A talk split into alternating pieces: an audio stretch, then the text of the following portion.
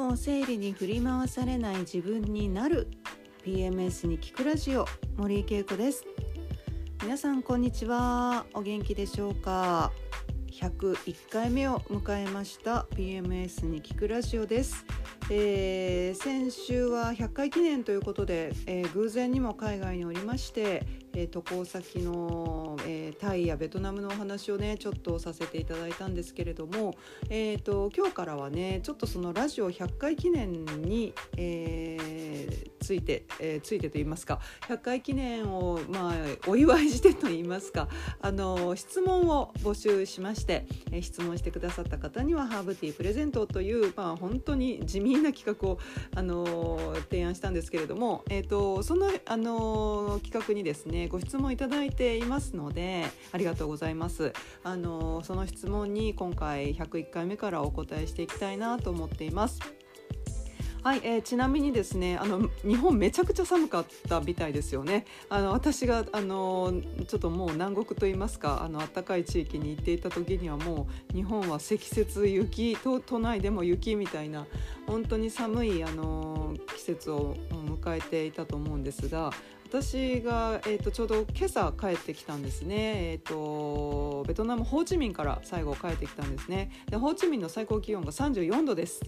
でその中、えーと、今日の東京に着いた、えー、気温が0度ということでもう本当にめちゃくちゃ寒かったです。もう私もちょっと体調を崩さないように気をつけないといけないなと思っているんですけれども、えーと、さてさて、えー、今年から始まりました1ヶ月に1回目標設定をしてそれを、えー、達成して12回12ヶ月分目標達成をして成功体験をしましょうという企画ですね、えー、皆さんフォローしていただいてますでしょうか、えご自分の、え目標設定毎月達成されていますでしょうか、え私は企画者ながら1ヶ月目なんと1日だけ、え達成できずにもう一度、え2月の目標設定を、えもう一度同じことを繰り返さなきゃいけなくなったんですけれどもえー、私の目標は週に3回、えー、3日ですね。週に3日は8000歩以上歩く日を作るということだったんですね。で、えー、2月に入りまして今のところ達成できております。で今週はもうあのー、観光もありましたのでもう8000歩もう余裕で、えー、超えた日がもう3日以上ありますので今週は達成ということです、えー、皆さんいかがだったでしょうか、えー、日本に帰ってきてちょっとかなり寒くなっているのでまたちょっと外に出るのが辛くなってきているのでちょっと、えー、また次の週はね気合を入れて 3日間、えー、必ず8,000歩達成していきたいと思っています。はい、えー、それでですね今日はその100回記念の質問を、えー、募集した中で、えー、いただいた質問にお答えしたいなと思っていますでこの質問をいただいた方には、えー、ハーブティーをプレゼントしておりますはい、えー、ニックネームマガモさんです。はい、えー、ご質問ありがとうございます、えー、質問内容ということなんですが、えっと、ラジオへの感想もいただいております、えー、毎回非常に役に立つ内容の番組をありがとうございます。こちらこそありがとうございます。聞いてくださって。はいで質問です。これからサプリメントやハーブを生活に取り入れたいと思っていますが漢方の服用も検討しています。でサプリメントやハーブと漢方の効用の違いや併用して良いのかアドバイスをいただけると嬉しいですということなんですね。でまああのー、これはね結構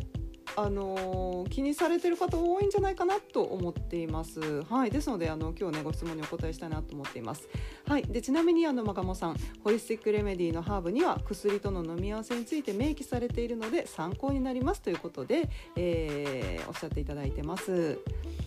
はいでですねあのー、まあ本当にこの質問って結構皆さん、まあ、うちのハーブをねあの生理前に効くようなハーブを使おうかなでも漢方飲んでるから大丈夫かなってあの思ってる方結構いるんじゃないかなと思うんですね。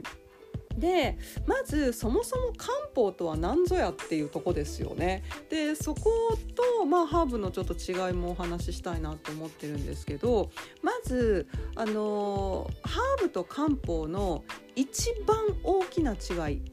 一番大きな違いは医薬品として認可されているか医薬品として認可されていないかのどちらかこれがまず大きな違いなんですね。であのー、漢方っていうのは基本的には日本では医薬品として認可されているものが日本で、まあ、使用が認められていてでこれは個人が勝手に使ってはいけない、まあ、あの処方してはいけないというものなんですね。で医師の処方によってえー、治療に使われるというのがこの漢方薬なんですね。であのえでもなんか朝鮮人参みたいなのとか薬局で売ってて勝手に飲んでもいいよねとかね。あの例えばだけど、まあ、東南アジアとか旅行したらなんか漢方っぽいものが売っててなんかサプリメントみたいに買ってきて飲んでるみたいなのもあると思うんですけども。あのまあ個人輸入とか個人で手に入れたものを飲む飲まないっていうのはもう自己責任になるんですよね。でこれはまあハーブとかも一緒なんですけどもただ日本国内で流通しているまあ、商品とかですよねあの漢方薬といわゆる言われるもの病院で出たりとか薬局で買えるものっていうのは医薬品として医師の処方によって、えー、治療薬として使うものなんですね。ですので薬局で売っているものも医薬品として、まあ、漢方が使われていて、えー、ちゃんとあの認可されているものが市場に出回っていると思います。でじゃあところでハーブってじゃあ何かっていうとあの一部医薬品として認められているものもあるんですね。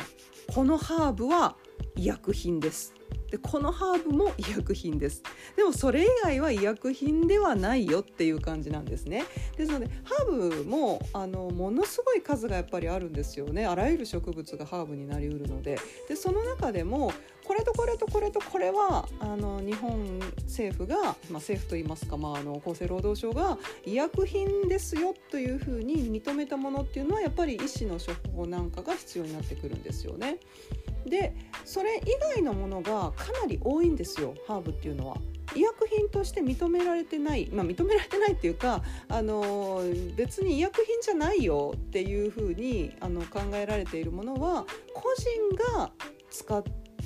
いいっていうか、まあ、あの個人がまあ自分の見解で使えるものが多いんですね。でそれは何かっていうとアロマセラピーで使うアロマのオイルとかもあれもハーブをこうハーブの油の部分ですよねハーブのオイルの部分を抽出しているのがアロマオイルですよねであとは私たちがこう使っているハーブティーとかもそうなんですけども、まあ、特に医薬品っていう、まあ、くくりではないものなので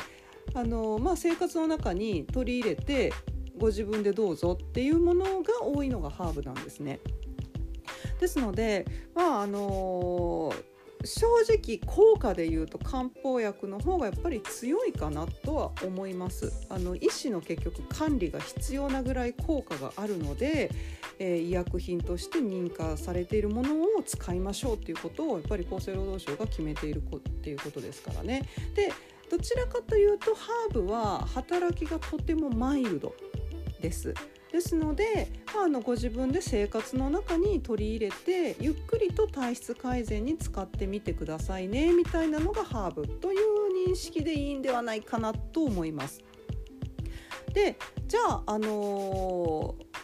ー、て言うんでしょうねこうハーブハーブティー飲みながらも漢方薬飲んでいいんですかって多分そこが気になるとこだと思うんですけどこれはねあのものによるんですよね。あの基本的に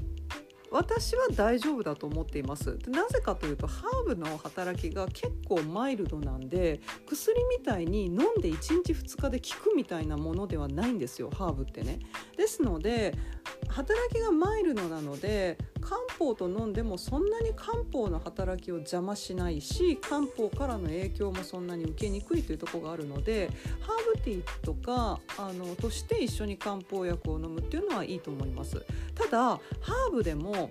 ある特定の成分をギューって抽出してきてカプセルの中に入ってたりとか瓶の中にこうもう濃縮した成分としてなんかこう錠剤になってるとかっていうハーブっていうのは漢方との併用は避けた方がいいもしくはちゃんとあのお医者さんに確認した方がいいと思います。ですので要はどんなものをどう使うかっていうとこなんですね。ですので、まあ、ハーブと漢方は基本的には併用は別に大丈夫かなと思いますが、えー、ハーブの成分を濃縮しているものとの漢方の併用は避けた方がいいかなと思います。でもう一つは漢方に含まれている成分とハーブに含まれている成分が重なったものを飲んでしまうと、まあ、効果が増強されてしまって、まあ、副作用的な症状が出るっていうことも考えられるので、まあ、成分が重ならないように飲むという方がいいと思います。であのー、まあまあそうですね。で基本的にはハーブって植物なんですね。で植物のみを使うものがハーブハーブティーだったりとかアロマのオイルだったりとか。でも漢方っていうのはあの、もちろん植物ハーブと共通する植物を使うものも多いんですけども植物だけに限んないんですよね。漢方って、まあ、皆さんもちょっと知ってると思うんですけどあのキノコ霊子とかね霊子とかのキノコとかあと野菜それこそあの高麗人参とかのね人参の野菜とかあとはあの昆虫セミの抜け殻だったりとかあとはあの何かの骨だったり角だったりとかをこう粉にして削って飲むみたいななんかゴリゴリして飲むみたいなイメージありますよね。であとは何かの貝殻だったりとかで私これねあのベトナムで見たんですけどもタツノオトシゴとか人手とかを乾燥させてでそれをお酒の中につけてその成分を抽出して飲むとか、あの乾燥させたものを削ってね粉にして飲むみたいなあの漢方薬として、あの売られてたものとかもあるんですね。ですので、まあ、漢方とハーブって、まあ、ハーブは基本的には植物だけなんですけども、まあ、漢方っていうのは植物だけじゃなくてそういったね、あの骨とか、えーまあ、貝殻だったりとか人手とかキノコとかそういったものも、えー、成分として入ってくるということなんですね。ですのであの、まあ、そこまで成分重なることっていうのはないかなと思うんですけども、まあ、あのできればあのものすごくこうしっかりと治療として漢方を飲んでいくっていうのであればお医者さんにちゃんと聞いた方がいいし薬剤師さんとかにちゃんと相談した方がいいかなと思うんですけども基本的にはハーブをハーブティーとして飲む限りは漢方との併用はそんなに問題ではないかなと思います。ただ1点だけハーブの中でもあのセント・ジョーンズ・アートといってこれあの私が PMS のその精神症状にも働きかけますよと言って、ね、あのブレンドしている心ケアというねあのハーブティーの中に入っているセント・ジョーンズ・アートこれはあらゆる薬の薬効を高めてしまったり弱めてしまったりっていう働きがあるんですね。ですのでセント・ジョーンズ・ワートが入っているものと漢方薬はちょっと控えた方がいいかなとは思います。ですのであのうちのウェブサイトでも、えー、セント・ジョーンズ・ワートを飲みたい場合心ケアを飲みたい場合は薬との併用はやめてくださいねっていうことはあの書いてます。はい、ですので基本的には大丈夫ですけれども治療としてしっかりと飲んでいくだったりとかハーブも成分をぎゅっと抽出したものを飲むとかっていうんであれば薬剤師さんや、えー、お医者さんにちゃんと相談をして飲まれた方が安心かなとは思います。はい、で、えっと、もう一つはねあの漢方とあのサプリを併用していいかっていうとこなんですけどもここはねまたねハーブとまたちょっと違うところで、まあ、似てはいるんですけどサプリメントって基本的に食事から取られる栄養素が欠乏してる場合に取るっていうのがサプリメントなんですね。ですので例えばですけども、えーと、ビタミン D とかっていうのはあの日照の条件がすごく必要になってくるんですね。あの日の光に当たることで私たち人間の皮膚の表面でビタミン D っていうのが作られて体中を、えー、巡っていくんですけども冬場っていうのはビタミン D がやっぱり作られにくいんですね日照時間が短いのでですので、まあ、ビタミン D がちょっと足りないかな日照時間短いかなっていう時に補給するみたいな感じで、まあ、体の中で欠乏が出てる栄養素を、えー、取るっていうのがサプリメントなんですよね。例えばビタミン C とかね風邪ひいて、えー、ビタミン C が体の中で大量消費されてしまって少なくなっちゃうそういう時にビタミン C を、えー、サプリメントでしっかりと取るっていう風に足りなくなったものを補っていくっていうのがサプリメントの働きですよね栄養素を取る。でサプリメントを取るっていうのは基本的には治療ではないですよね。あの治療っぽく使うこともありますしあの私もその PMS とか PMDD の精神症状には絶対不可欠な栄養素っていうのがあるのでそれを治療のように薬だと思って飲んでくださいっていうこともあるんですけど基本的に足りてないから取ってくださいっていうことなんですよねこれって。あの本来あるべき栄養素が足りてないから今病的になってるのでちゃんと足りないものを補って病気を治していきましょうという意味でのサプリメントの処方処方というかあの摂取なんですよ。ですのであの何か病気をサプリメントで治すというよりも足りなくなって病気の状態になってるからちゃんと補給してあげるというのがサプリメントです。で漢方は体の中で足りてない漢方の成分を補給するということではないですよね。ですのであの体の中で起きている病気を治すために薬として入れるのが漢方薬ですのでこれは治療になるんですねだからお医者さんの処方が必要なんですよここ病気を治すためのものだから漢方ってでもサプリメントもハーブも病気を治すっていうよりもあの今の体の不調を立て直すというような状態なのであの個人でも判断個人の判断で使えるということなんですよね、まあ、そこがちょっと一番大きいとこかなと思います。あのもっと言うとじゃああの漢方薬が治療に使うということだったらじゃあ普通に処方されるお薬ですよね。お医者さんで出される薬と漢方って何が違うのかっていうと、まあ、これもいろんな見解はあるとは思うんですけどもあの薬っていうのは一つの効果をこう出すためにこう抽出してきた成分。これが薬なんですね。例えばあの頭痛がする。頭が痛いっていうとその頭痛に効く成分を抽出してきてそれを薬として取り入れるそうすると頭痛が治るっていう形で一つの効果をこう出すために抽出してきたものなんですね。ですのでこれはね何が原因になっているかっていうことが特定されてる場合に出るのが、まあ、いわゆる薬なんですね。でじゃあ漢方って何かっていうとあの漢方薬の処方の原則っていうのは2種類以上の生薬を使うっていうのが原則になっているんでいろんな成分が入ってるんですよ。1個だけの効果を出すための成分ではなくって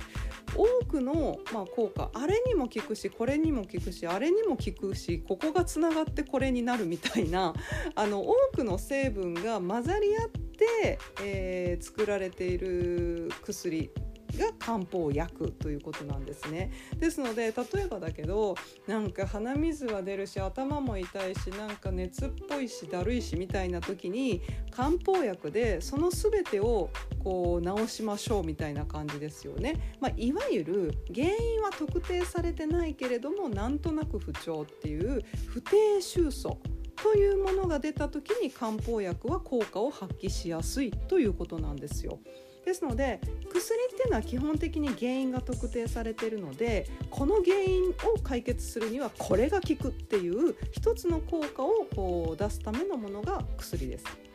もちろん多少ありますよ。これにも効くしこれにも効くみたいなね。でも基本的には原因特定されているものを治すということです。で漢方薬っていうのはなんか原因わかんないんだけどすっごい体がこんな感じで不調なんだよねっていう時に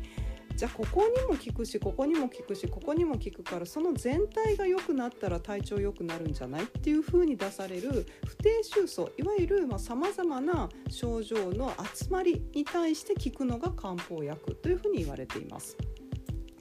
はい、えー、いかがでだったでしょうか？ちょっとお役に立ちましたでしょうかね？あのー、まあ私たちが手に届く範囲のものって結構身の回りにあふれているのであのー、簡単にまあ利用できるのもすごく便利なところではあるんですけれどもこうやってあの質問していただいたマガモさんのようにあれ？これって大丈夫なのかなっていうふうに疑問を抱くっていうのも実はめちゃくちゃ大事なことなんですよ。あの簡に手に入るからこそうーん何でもかんでも体に取り入れていいのかっていうとやっぱりそういうわけではなくって、まあ、簡単に手に入るすごく便利なんだけどだからこそ買い手側ですよね。こっちのその選ぶ側がこれ大丈夫なのかな？これとこれ合わせて大丈夫なのかな？これ私の体に合うのかなっていうふうにちゃんと疑問を持って、あのー、考えるっていうことはものすごく大事なことなんですね。ですので本当にあのカウンセリングの時もあのその方の体調とか体質とかお聞きしてあじゃあこれやめた方がいいわとかっていう場合もものすごくあるんですね。であのアレルギーだったりとかそのまあサプリメントとかでもちょっと体に合わないっていう場合はあるのであだったらこのサプリメントはやめてこっちにした方がいいですねっていう場合とかもあるんですよ。ですのであのまあ簡単に手に入るからといって何でもかんでもが自分に合うというわけではもちろんないですのでやっぱりあこれ大丈夫なのかな？これとこれ合わせて大丈夫なのかなっていう疑問をこれからも抱き続けていただきたいなと思います。はいですのですごくねあのいいご質問をいただきましたありがとうございましたマガモさんあのー、まあご自分の体調とか体質を考慮してハーブを使うか漢方を使うかちょっと考えてみていただけるといいかなと思います。はい、えー、今日はですね、えー、本日日本に帰国しまして私もちょっとこれからハーブとかサプリメントとか使いながら体調を整えていきたいなと思っております。また来週別のトピックでお話ししたいと思います。それでは皆さんまた1週間頑張りましょう。あったかくして元気でいようね。じゃあね